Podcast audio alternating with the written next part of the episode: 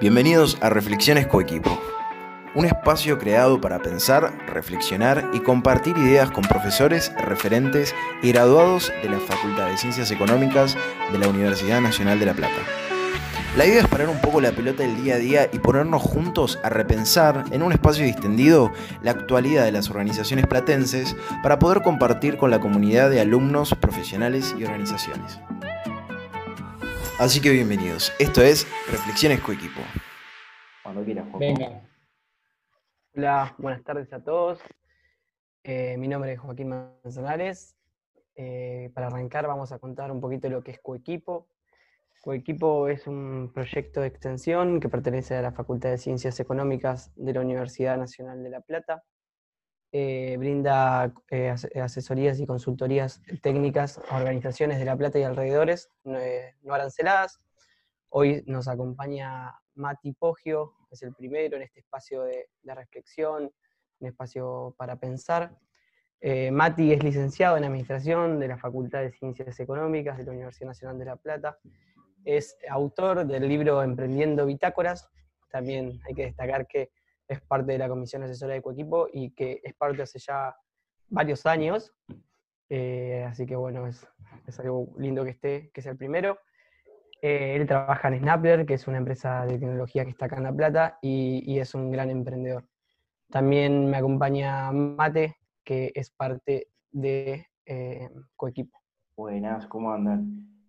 Bueno, sí, este, nada, gracias Juego por la introducción.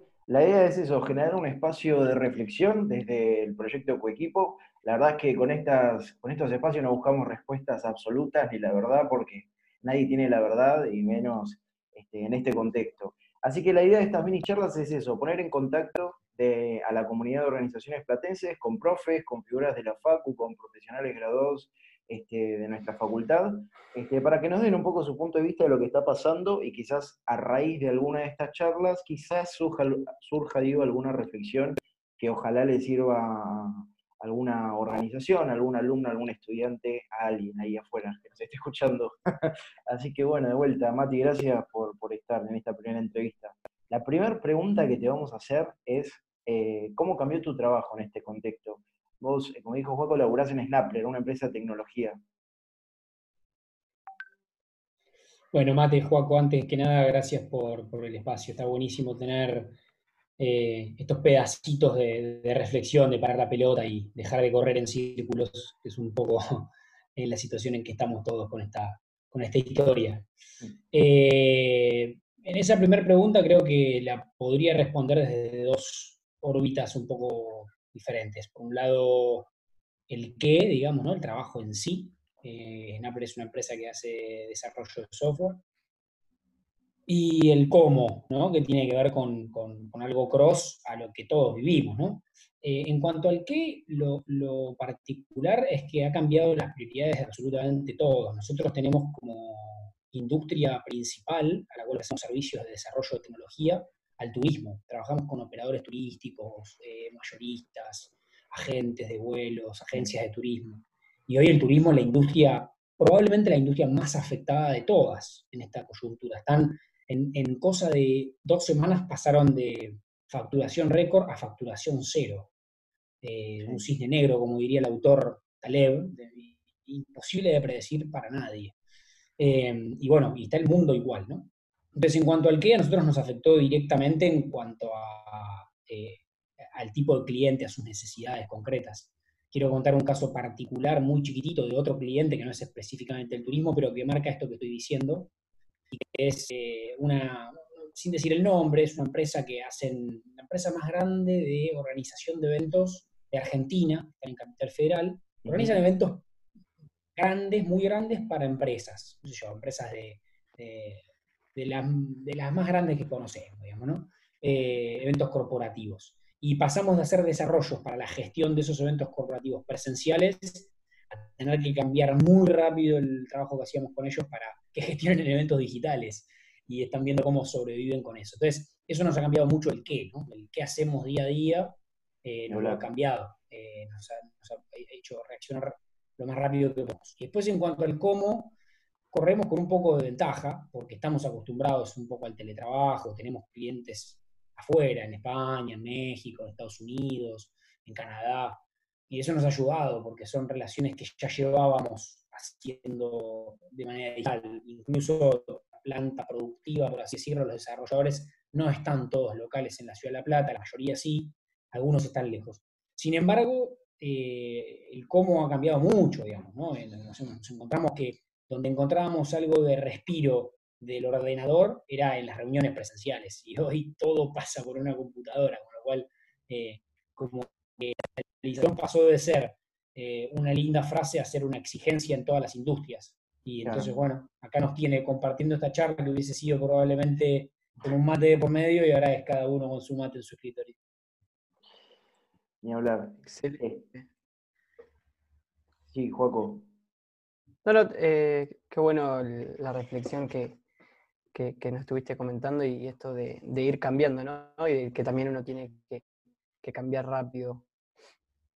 Sí, y después en Appler es, eh, no sé si clasificarlo como emprendimiento o no, me cuesta a veces como cómo clasificar a estas organizaciones que hace ya un par de años eran emprendimiento, ya es una organización bastante establecida, pero vos has sabido emprender este, y has sido parte de varios emprendimientos. El emprendimiento tiene como algo, como en sus raíces de, salir adelante, de, hacer mucho con poco. Este, ¿Hay algo del emprendimiento que, que puedas rescatar o de esos valores que tiene el emprendedurismo para esta situación particular?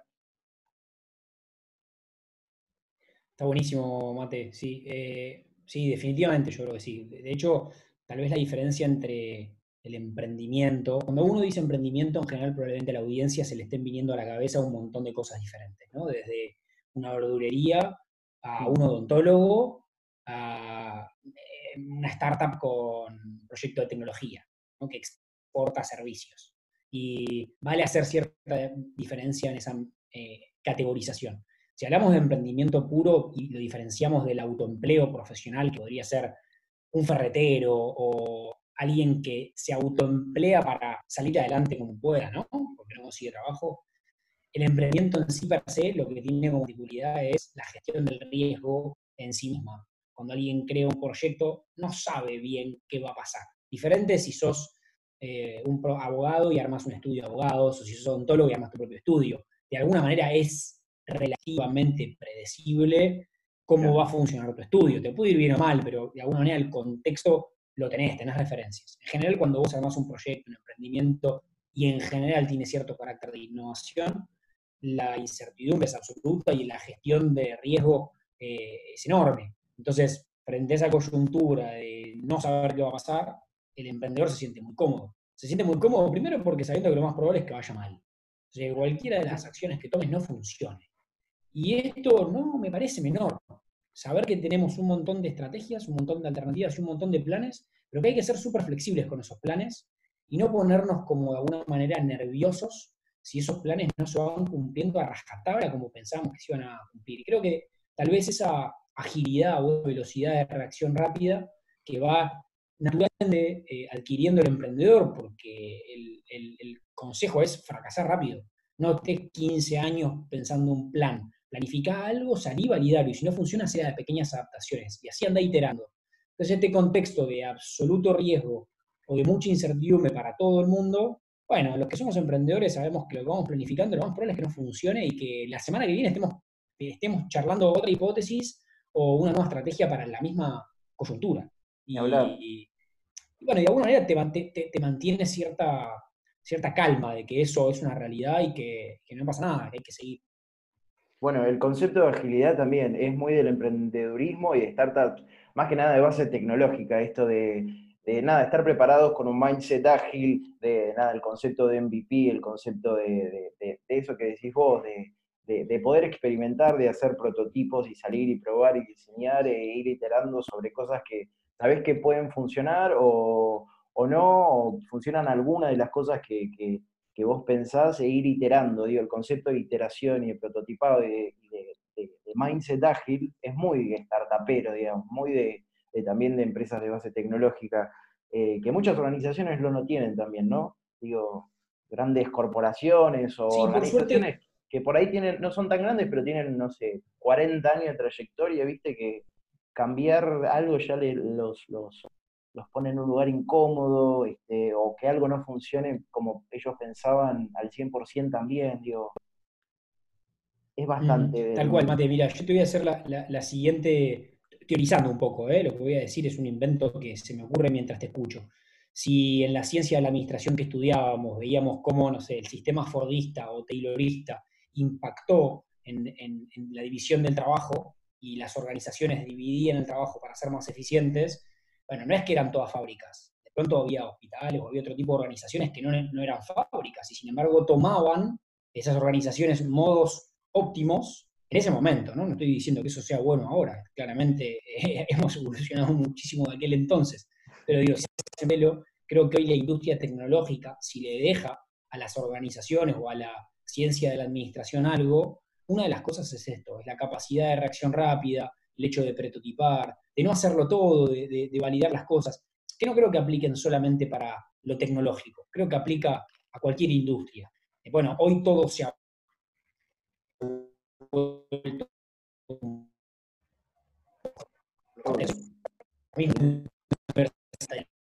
se está cortando. Casi por exigencia de la pandemia y no por una elección. Pero eh, sí. se corta un poco, ¿no? Se, cortó un poquito, pero en línea general yo creo que se entendió, se entendió, ni hablar. Este... bueno, yo te quería, creo que la reflexión que queda es esto de que ponernos ágiles no es solo para lo tecnológico, sino que puede ser para cualquier industria, no, incluso las offline. Ni hablar. Eh, Mati, ¿y vos te acordás, por ejemplo, de alguna, porque ya sabemos que tuviste un gran paso en lo que es el emprendedurismo y de alguna situación de crisis e incertidumbre extrema como la que estamos viendo? ¿Y cómo hiciste para superarlo, como para poder abordar eh, todo el contexto? Bueno, contexto como este creo que es único en la historia de la humanidad. Me tocó vivir, es la primera vez que me toca vivir una sociedad, todos eso nos puedo enfocar cero, así que ahí no tengo mucho para aportar. Pero hubo situaciones en, mi primer emprendimiento, no fue primero, pero fue el primero fuerte, y fue Wagon, fundamos y fundimos, eh, que nos tocó, ni bien habíamos abierto una inundación, la inundación de La Plata, creo que allá por el 2012 y fue una situación súper severa porque recién abríamos todo el entusiasmo, empezábamos a escalar un poquitito y a pagarnos algún pequeño sueldo y la inundación y a empezar otra vez. Eh, y bueno, ahí de nuevo tocó esto de reaccionar lo más rápido posible y, sobre todo creo que frente a estas cosas, eh, mantener la calma aunque es difícil, creo que es una premisa, tratar de dar vuelta un poco los libros, ¿no? En general aprendemos que hay que planificar, tener un horizonte y tratar de traer ese horizonte a hoy. Entonces, ¿qué puedo hacer hoy para alcanzar aquel horizonte? Y de alguna manera en estos momentos se da vuelta absolutamente el libreto. Esa es mi percepción como emprendedor o lo que sea. Y creo que nos ocupamos demasiado del corto plazo y no podemos ver más allá. Y creo que en parte está bien, porque si no te ocupas de hoy, mañana estás fundido. Entonces, creo que está muy bien ocuparse del corto plazo, está muy bien responsabilizarse por, por, lo que tengas que pagar hoy, las nóminas, los sueldos, alquiler, lo que sea que tengas que resolver hoy, pero en el momento que planificaste y dejaste eso encaminado, digamos, y cada uno sabe lo que tiene que hacer para esta semana, bueno, tratar de ver cómo este contexto me puede abrir alguna oportunidad, ¿no? Y charlar con un cliente, charlar con un proveedor, y tratar de ver qué alternativas nuevas puede haber en función de lo que yo haga, lo que sea que haga. Si reparto frutas, si doy clase, lo que sea que haga, este contexto cambió las variables de juego, cambió las reglas. Entonces, bueno, ¿cómo me puedo adaptar a ese contexto?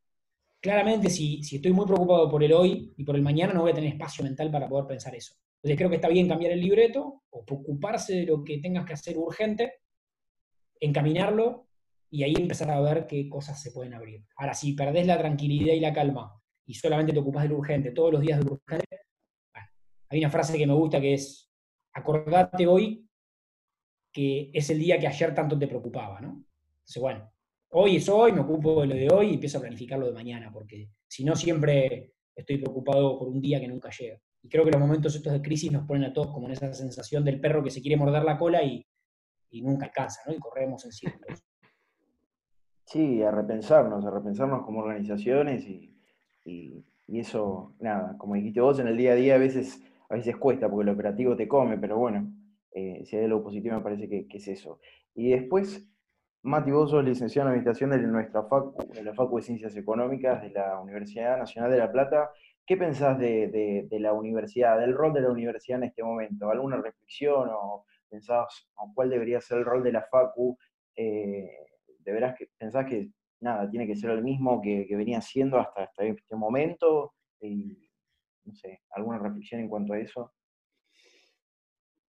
Sí, eh, opino con mucho respeto, como docente de un seminario, amando nuestra facultad, habiendo participado en coequipo, en usina, en varias de las actividades que hago y queriendo mucho facultad. Creo que la facultad tiene que, la universidad en general, seguir haciendo lo que hace, pero pensándolo desde su, desde su aspecto más simbólico incluso, no solamente formar. Creo que muchas veces se escucha decir nuestra casa de estudios, ¿no? y a veces no nos reparamos en qué casa, en nuestra casa, durante mucho tiempo como docentes o estudiantes es nuestro espacio de encuentro, es un lugar en el cual vas casi a diario y, hoy que estamos tanto en casa, en la casa de siempre, extrañamos la casa que va constantemente. Yo extraño esos espacios, los extraño como nunca los extrañé en mi vida. Entonces, de alguna manera creo que el estar presente creo que es un rol de la facultad que pero también entendiendo el contexto. Yo creo que a veces actuamos un poquito con la reflexión que estábamos haciendo del perro que se muerde la cola, como si nada hubiera pasado, ¿no? En esto de ser ágiles y adaptarse al contexto, tratamos como de seguir corriendo todos a hacer algo, damos algo. Y me parece que no es momento para exigir lo mismo que exigíamos ayer. Eh, lo, pienso a modo cátedras, ¿no? Exigir a los estudiantes cosas que pronto eh, entender que es un contexto diferente para todos y que no pasa nada perder un poco de tiempo y reflexionar, que no, no, pasa nada, creo que nos obliga a todos a parar un poco la pelota, no está nada mal. Por otro lado, también creo, que reflexionaba, no es literal, ah, no responde literalmente a tu pregunta, pero la reflexión lo vale, que creo que hay un montón de aprendizajes que trae esto. Por ejemplo, unas cosas que pensaba, digo, creo que muchos docentes nos estamos dando cuenta de que muchos contenidos que damos en el aula los podríamos dar mediante otro instrumento. En una charla grabada, eh, en píldoras cortitas, autogestionables por el estudiante, que las pueda ver en distintos momentos, no necesariamente en ese espacio. Y sin embargo, lo que más extrañamos y nos damos cuenta es que el aula como espacio justamente es un espacio de reflexión, en donde esa interacción que ahí se genera no la podemos generar desde los ordenadores a través de las computadoras. Necesitamos ese espacio público para la reflexión, casi como que la tarima donde estaba parada el docente le acaba de caer una bomba, levantó los pupitres y ahora estamos todos obligados a estar sentados en círculo. Eh, eh, esto de estar en corbata y en calzoncillos a la vez, y eh, la docente amamantando y el papá con el nene, y todos en una situación como mezclando lo familiar con lo profesional, ¿no? Como que, más allá de que eso haga bien o no, psíquicamente, que creo que los psicólogos tendrán bastante trabajo en este momento, lo que sí creo es que nos humaniza. Parece loco, pero tanta digitalización al final lo que hace es humanizarnos y darnos cuenta de que somos seres humanos y nos tenemos que tratar como tales. Y creo que la universidad no, ocupa ese rol en la sociedad. Sí, total. Sí, totalmente. Sí. Y creo que como decís, sí, la FACU y la universidad en general, como otras organizaciones también están como en este contexto obligadas a repensarse, a repensar el, espacio del aula, del cuál es el objetivo. Y, sí, nos damos cuenta de muchas, no sé si nos damos cuenta, pero pero sí aparecen estas reflexiones. ¿sí? algo pasa en el aula que, sí, que no se puede, como dijiste no se puede reemplazar. Por más Zoom, Hangouts, eh, meeting que le metas, es, verdad que, hay, un feedback ahí que sí es, es. No sé, Juan, si tienes alguna pregunta más. Eh, sí, me gustaría hacerle otra pregunta eh, con respecto a alguna organización o, o qué, a ver si podemos, a ver qué, ¿Qué consejo se le puede dar a una organización eh, bajo esta incertidumbre tan extrema? Em, o a una persona que, está, que recién arrancó a emprender y su primer eh, paso por el mercado fue esta crisis. Eh, Difícil pregunta. la, cosa de. No, y además como de autoayuda, creo que para lo único que sirve es para que los escritores vendan algunos libros que no sé si ayudan a alguien. Porque la experiencia propia es propia y creo que el camino hay que andarlo y el consejo sirve, siempre obvio, de alguien que, que lo haya caminado, pero, pero no te va a salvar de caminar tu propio camino. Así que cualquier cosa que vaya a decir, creo que tiene que estar matizada con esta introducción de que es útil, pero no es la salvación en absoluto, porque cada camino es diferente. Lo que creo que sí sirve, eh, un poco me hacían la pregunta del emprendedor y demás, creo que una de las cosas que tienen los emprendedores, o tenemos los que hemos hecho algún camino emprendedor, de crear proyectos, eh, es la no queja, ¿no? Como no, no poner como la culpa en, cosas externas, ¿no? En esa variable externa de que, bueno, vino la pandemia y yo tuve que no sé cuánto. Eh, algo así como que en los contextos de crisis se puede llorar o vender pañuelos. Escuché una vez y me gustó, no sé de quién es, pero me quedó ahí grabada.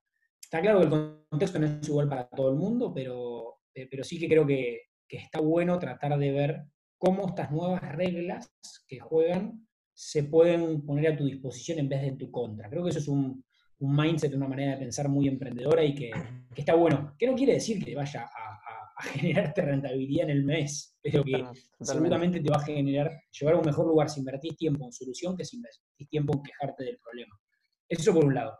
Después, siendo algo más pragmático y práctico, eh, yo creo que hablar con los que te rodean, y no por el simple hecho del mate y la charla, pero cosas cortitas y breves de un proveedor, un cliente, pero preguntar, ¿qué, te cambió? ¿Cómo está tu realidad? ¿Qué estás necesitando? Nosotros dentro del contexto de, Snapper nos hemos encontrado con, cosas muy interesantes. No sé, por ejemplo, dentro de, Snapper tenemos un producto, es como una spin-off, una empresa que sale de Snapper que se llama Teitu, que trabaja con 60 o más o menos un par más, agencias de turismo. Es un producto para las agencias. Y lo que hicimos fue sacar un, o sea, las agencias no están facturando, con lo cual el producto nuestro, que es una licencia que pagan mes a mes, no la pueden pagar. Entonces lo que hicimos fue sacar un Teitu a la gorra y básicamente empezamos una serie de, Primero hicimos una charla uno a uno con cada uno de ellos, a ver cómo estaban y cómo los podíamos ayudar. muchos nos dijeron que no sabían si nos iban a poder pagar, pero que necesitaban seguir usando el servicio. Entonces, obviamente el servicio lo mantuvimos, hicimos este pricing a la gorra y lo abrimos y hacemos espacios donde charlamos entre todos y van surgiendo nuevas necesidades que hoy ya estamos construyendo un producto que probablemente no vayamos a revisar en el corto plazo. Pero cuando la, industria del turismo se reactive, se va a reactivar, empecemos a viajar de nuevo y salgamos de esta situación, nos va a encontrar trabajando mucho más fuertes y habiendo entendido una problemática que ya sabemos que va a solucionar un problema concreto. Entonces, eso es un ejemplo, ¿no? Y, surgió de, bueno, aprovechando esto, estuvimos mucho más cerca de nuestros clientes que lo que estábamos en el día a día, como que esta coyuntura nos obligó a decir, bueno, paremos la pelota, vamos a charlar con ellos a ver por qué son nuestro producto o por qué no nos dimos cuenta, por ejemplo, qué cosas eran esenciales y qué cosas no. En un caso súper concreto, ¿no? Pero creo que es aplicable a, quería dar algo, algo puntual y no eh, la gran frase salvadora. Sin dudas. Y también en, este, en, estos momentos que estamos pasando, esto de, cómo, de mantener el vínculo ¿no? con el cliente y también de, de una de las cosas que queremos hacer es llevar a las organizaciones a qué herramientas se pueden utilizar para seguir teniendo ese vínculo y no perderlo, ¿no? Y, también potenciarlo. Mm. ¿Ustedes eh, qué usan? yo, creo, creo, mucho en, primero en el contacto uno a uno, uno a uno, dos a dos, digamos, ¿no? Esa cosa cercana de, dejar tanto el mail y el, el, grupo de WhatsApp, porque, no sé, voy a ir a algo muy chabacano, muy, muy, sencillo. Voy a hablar de las relaciones. Yo no, más allá de la relación con un cliente es una relación humana, en definitiva. Y yo, todos tenemos grupos de WhatsApp donde están nuestros amigos. Y si yo te pregunto las cosas verdaderas e importantes que se hablan en ese grupo de WhatsApp, no se habla nada verdadero. Un chiste, un meme, una cosa, una política, y, y, vos ya sabés qué opina alguien y por qué puso eso. Pero en realidad no lo dijo. Con lo cual hay más posverdad y más imaginario tuyo que realidad. En cambio, en una charla mano a mano con un amigo, ahí es donde hablas las cosas en serio. Y te cuenta lo que le está pasando, por qué está preocupado, qué opina. Ahí te cuenta. Esa es la que vale.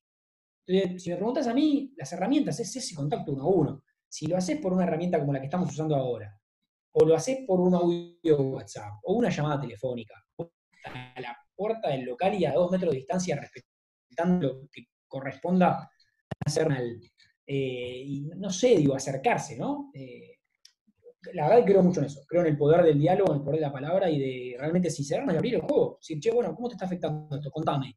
y abrir el contame en el espacio que sea. Si ves que el flaco está como loco, busca el momento, ¿no? Pero eh, la verdad creo, creo en eso. Buenísimo. Bueno, creo que ya estaríamos, ¿no? Ya son como las 7 de la tarde y sabemos que laburaste todo el día, Mati, así que nada, mil gracias de vuelta por estar acá, este, por brindarnos este espacio.